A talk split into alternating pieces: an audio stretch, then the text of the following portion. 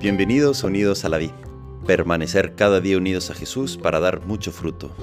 Martes de la cuarta semana del tiempo ordinario, 11 de julio de 2023. Evangelio de nuestro Señor Jesucristo según San Mateo, capítulo 9, versículos 32 al 38. Leeremos un extracto. Jesús recorría todas las ciudades y los pueblos, enseñando en las sinagogas, proclamando la buena noticia del reino y sanando todas las enfermedades y dolencias. Al ver a la multitud, tuvo, compasión, porque estaban fatigados y abatidos, como ovejas que no tienen pastor. Entonces dijo a sus discípulos, La cosecha es abundante, pero los trabajadores son pocos. Rueguen al dueño de los sembrados que envíe trabajadores para la cosecha. Palabra del Señor. Gloria a ti, Señor Jesús. Feliz fiesta de San Benito, en especial a los que llevan este nombre de Benito.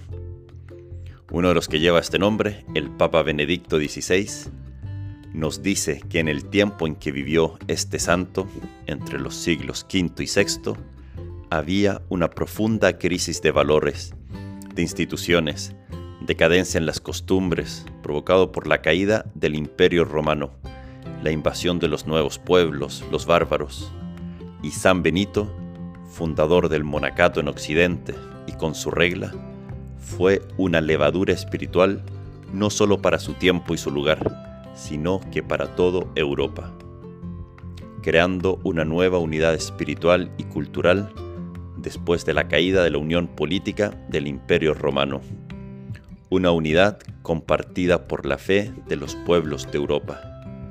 El Papa Benedicto dice que aquí nació la realidad que llamamos Europa.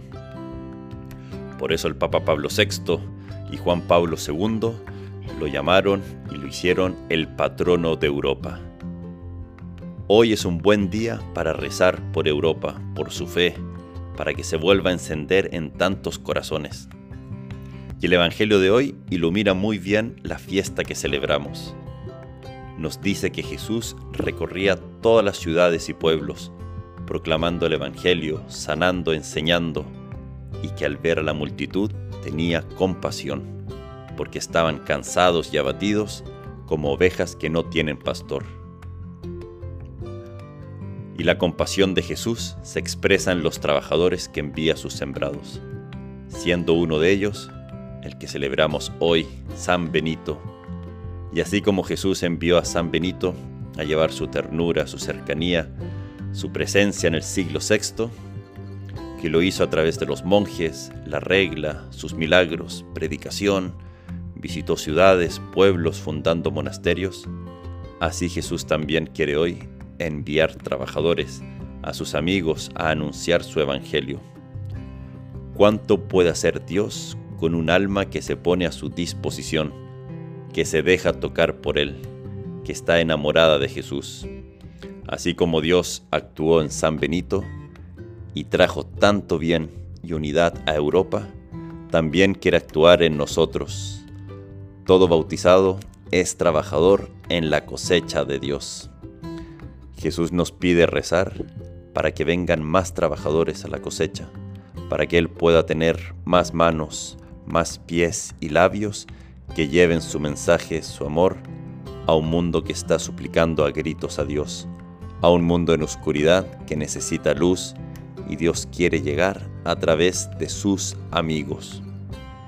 Pidamos hoy también por las vocaciones sacerdotales, para que los sacramentos, en especial la Eucaristía, pueda llegar a la mayor cantidad de personas.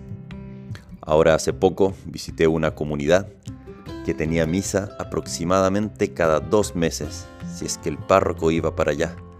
Y hay tantos lugares en el mundo donde no llega nunca la Eucaristía, lugares, comunidades donde nunca se celebra la misa por falta de sacerdotes.